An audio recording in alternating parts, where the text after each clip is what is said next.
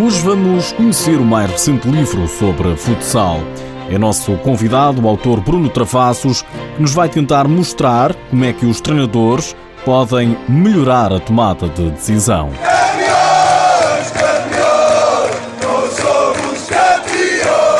A Beira está em festa, o Fundão entrou na história, é o novo detentor da Taça de Portugal. Seja bem-vindo ao TSF Futsal.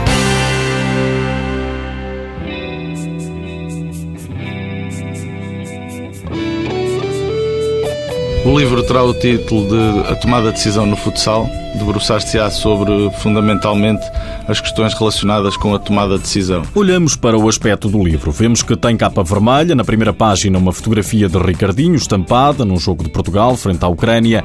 Na capa, ainda frases de cada um dos principais treinadores do escalão principal sobre o que pensam do livro, que tem como título A Tomada de Decisão no Futsal. Ao fim e ao cabo, pretendemos que o livro seja um manual de apoio ao treinador que permita especificar um pouco melhor como é que o, treinador pode potenciar a tomada de decisão do, dos jogadores de futsal e das equipas procurando, ao fim e ao cabo, não entrando na especificidade daquilo que é a área de intervenção do treinador, das suas estratégias, modelos de jogo, mas uh, procurando realçar a importância que, que existe acerca da informação que os jogadores utilizam para, para jogar. Bruno Travassos é o autor do livro. Este professor e investigador tenta explicar por miúdos, aos menos entendidos, o que é isto da tomada de decisão no futsal. Tomada de decisão é comportamento, não é? Ao fim e ao cabo, nós quando falamos do jogo falamos em tomada de decisão nos desportos coletivos porque qualquer comportamento que exista, quer visível, quer não visível, exige uma tomada de decisão. Importa, portanto, saber como é que podemos concretizar. Podemos concretizar em dois níveis. Nós podemos ter tomadas de decisão individuais, o, facto de eu realizar um passe, de eu realizar um drible, uma finta, ou podemos ter tomadas de decisão coletivas, a forma como a equipa se comporta defensivamente face ao posicionamento adversário. Trocando por miúdos. Tomada de decisão individual não pode ser vista como apenas do indivíduo, ela tem que ser enquadrada numa perspectiva de equipa. E como tal, o passe não é apenas o passe decidido por aquele indivíduo, é decidido por um jogador que tem outro jogador a dar-lhe uma linha de passe, que tem dois ou três jogadores a fazer-lhe oposição.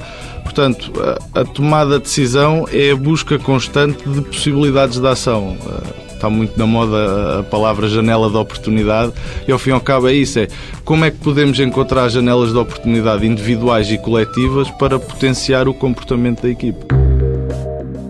Bruno Travassos é professor universitário na Universidade da Beira Interior, está ligado às Academias Ricardinho como consultor pedagógico e é selecionador distrital da Associação de Futebol de Castelo Branco.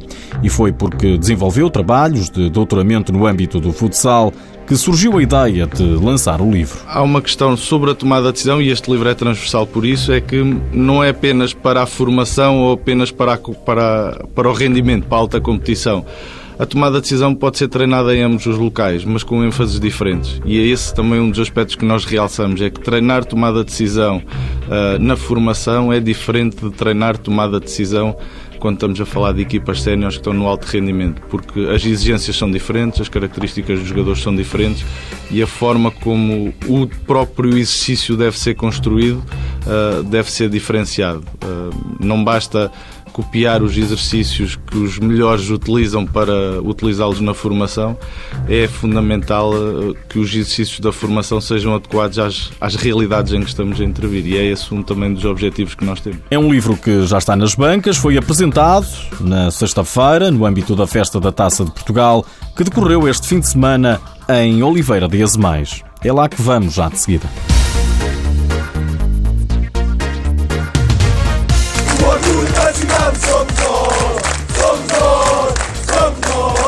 Uma cidade em festa. Na Beira, o Fundão comemorou madrugada dentro a conquista da Taça de Portugal.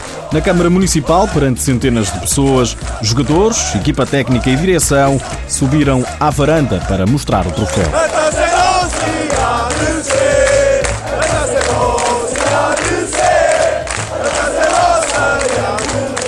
Ontem, em Oliveira das Mais, a equipa serrana bateu o Benfica por 7-6, após prolongamento, um jogo todo ele emocionante. No final, na sala de imprensa, Quando o treinador do fundão, Joel Rocha, se preparava para falar, foi surpreendido pelos jogadores.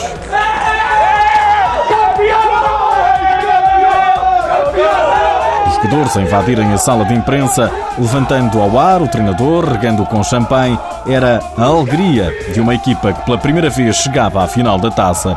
Do outro lado, do lado do Benfica, João Freitas Pinto queixava-se da falta de eficácia, de erros tanto defensivos como ofensivos, mas dava os parabéns ao adversário, lembrando que o Fundão tinha já eliminado o Sporting nesta edição da Taça de Portugal. Mas para que o Benfica e o Fundão marcassem presença na final, tiveram que jogar no sábado. As Águias eliminaram o também histórico Arsenal Parada, venceram por 5-0, mas a equipa da Maia ainda resistiu durante 17 minutos. O treinador Maranho Neves só lamenta que o Arsenal não tenha marcado o tento de honra. Eu ainda agora falei com os dois, foi aquilo que eu disse. Eh, os dois primeiros gols foram, foram em alturas um bocado, um bocado complicadas. O primeiro gol, se nós conseguíssemos empatar. Fechar a primeira parte e abrir a segunda. Exatamente. Se tivéssemos o resultado 0-0 em intervalo, pensei que nos dava mais motivação e, e penso que podia dar mais ansiedade à equipa, à equipa do Benfica. O segundo gol a abrir eh, complicou ainda mais as coisas e acho que merecemos pelo menos o gol, o gol de ontem. Seja como for, o Arsenal parada fez história. Nunca uma equipa da terceira divisão tinha chegado tão longe. Na outra meia-final, também no sábado, o Fundão teve que deixar pelo caminho Módicos. A equipa serrana bateu a equipa de Gaia por 2-1. O empate resistiu praticamente até ao final. Bruno Ferreira, treinador do Módico, já contava com o prolongamento. Custa muito perder assim, é o que eu tenho a dizer. Parabéns ao Fundão mais uma vez. Os meus jogadores, não lhes posso apontar nada. Interpretaram a estratégia que tínhamos delineado até ao fim. Também de parabéns os meus jogadores, os adeptos módicos, a direção. Paciência. O Fundão foi quem mais sorriu, venceu a Taça de Portugal. Nas senhoras também ontem foi o Benfica a levantar o troféu. Naquela que era a primeira edição da Taça de Portugal de futsal feminino, a equipa encarnada venceu a Quinta dos Lombos por 5-0. Nos últimos dias ficamos a saber que Jorge Brás vai continuar à frente da Seleção Nacional de Futsal depois de ter acertado com a Federação Portuguesa de Futebol a renovação do contrato. Jorge Brás pensa reformular todas as seleções. Será um novo ciclo, um novo ciclo de, de organização, de, de reformulação de todas as seleções e não me limitando, claro, à seleção A, mas pensar o futsal de uma forma global, como sempre o fiz. Jorge Brás, selecionador nacional de todo o futsal masculino, para comandar as senhoras, no feminino, a escolha recaiu em Luís Conceição. Foi com enorme, enorme orgulho e, e prazer que aceitei este convite. Queria deixar aqui também uma palavra de agradecimento à Federação Portuguesa de Futebol, ao diretor eh, Pedro Dias, ao professor Jorge Brás uh, e que tudo farei para corresponder às expectativas. O diretor da Federação Portuguesa de Futebol, Pedro Dias, justifica as apostas. Pelos resultados, pelos processos e métodos de trabalho, pelo compromisso com a Federação Portuguesa de Futebol e pela ligação com as restantes áreas técnicas da nossa estrutura, o professor Jorge Braz deveria prolongar o contrato com a Federação Portuguesa de Futebol. Relativamente ao selecionador nacional de futsal feminino, a decisão foi refletida, ponderada e teve como ponto de partida dois aspectos fundamentais.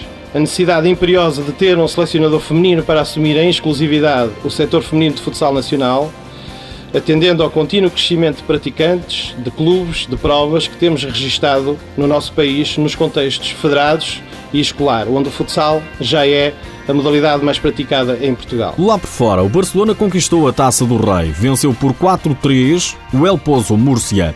Foi a oitava final consecutiva destas duas equipas em quatro competições diferentes. O El Pozo perdeu-as todas com o Barcelona. Já agora, sabia que a Taça do Rei não conhece outro vencedor em todas as quatro edições? O Barcelona é mesmo rei na competição. É um facto.